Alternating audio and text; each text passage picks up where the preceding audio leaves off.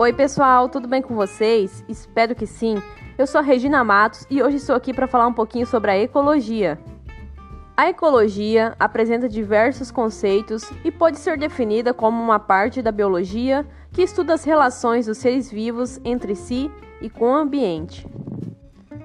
Para estudar ecologia, os pesquisadores trabalham com análise de diferentes hierarquias, que vão da unidade básica, que é o organismo, até a unidade mais ampla, que é o nosso planeta. Os níveis de organização estudados em ecologia são: organismo, consideramos como um organismo um indivíduo de uma determinada espécie. População, a população ela é um conjunto de organismos de uma mesma espécie vivendo em uma determinada área, em um determinado período de tempo. Comunidade. As comunidades são um conjunto de diferentes populações que vivem em uma área, em um determinado período. Ecossistema.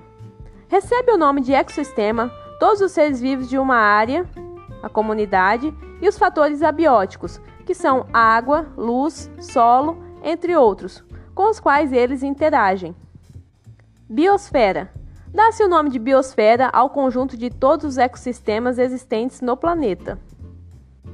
Baseando-se nesses níveis de organização, temos a ecologia global, a ecologia de paisagem, a ecologia de ecossistemas, a ecologia de comunidades, a ecologia de populações e a ecologia do organismo. Vamos para as subdivisões da ecologia. A ecologia pode ser dividida em autoecologia e sinecologia. Autoecologia é um estudo voltado para o indivíduo ou para uma dada espécie.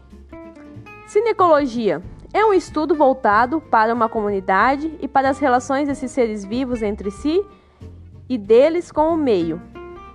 Agora vamos falar um pouquinho sobre a importância da ecologia.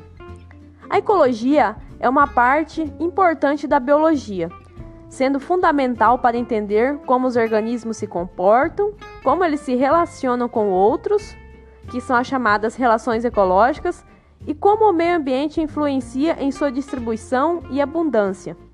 Além disso, entender a ecologia permite compreender a influência do homem sobre os outros seres vivos e o ambiente, e dessa forma possibilita diminuir nossos possíveis impactos no planeta.